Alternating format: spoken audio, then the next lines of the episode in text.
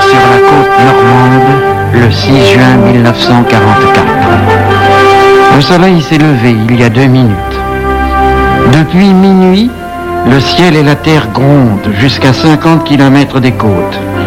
La totalité du ciel s'est embrasée d'un seul coup d'une grande lueur discontinue accompagnée de bruits sourds et les deux sensations visuelles et auditives persisteront jusqu'à l'aube, note près de falaise un jeune Normand.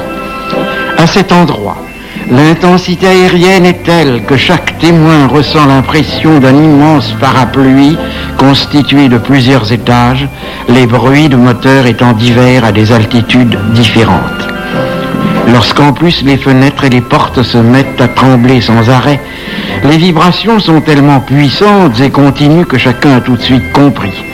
Au bout de quelques minutes, mon père se lève en liquette pour faire le tour des chambres sans même prendre le temps d'enfiler un pantalon, absolument surexcité et clamant ⁇ Ça y est Ils ont débarqué !⁇ La formule est prématurée. À 6 heures, aucun allié venu de la mer n'a encore posé pied sur le sable des 80 km de plage choisi pour lancer l'opération qui va libérer un continent meurtri depuis 1933 par la botte nazie.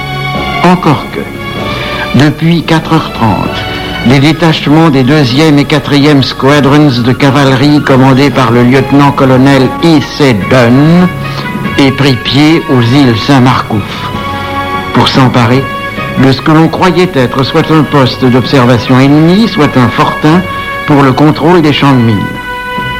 Avant le débarquement sur Utah Beach, qui ne commencera que dans une demi-heure, nous n'en sommes pas encore là, quatre hommes, armés seulement d'un couteau, ont nagé vers le rivage présumé occupé par l'ennemi afin de marquer les plages d'atterrissage. Ils ont trouvé les deux îles désertes mais copieusement miné, ce qui a occasionné quelques pertes. Il y a 30 minutes, à 5h30, les 132 hommes du détachement étaient à terre et les îles occupées. C'est l'heure où à Caen, un jeune homme de 18 ans nommé Jean-Marie Giraud entend les canons allonger leurs tirs qui visent cette fois non seulement la côte mais l'intérieur des terres. Place Saint-Sauveur, des gens fuient surchargés de bagages. Des vagues d'avions anglais et américains passent et repassent au-dessus de la ville. Le temps est couvert, il souffle un fort vent d'ouest. Que s'est-il donc passé cette nuit au large de la côte? Dès 23h31 hier soir, 1136 bombardiers lourds ont largué 5853 tonnes de bombes sur 10 puissantes batteries qui, entre la Pernelle sur les crêtes du Cotentin et Oulgat sur les falaises du Calvados, auraient risqué d'entraver la flotte.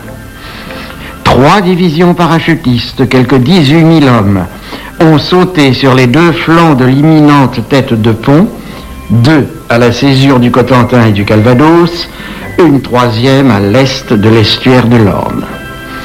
6939 vaisseaux, dont 1213 navires de guerre, en 47 convois, armés par 96 000 marins, se sont présentés dès 3h30 au large de 80 km de plage, et ceux de ces navires qui transportaient des barges ont mis leur landing craft à l'eau.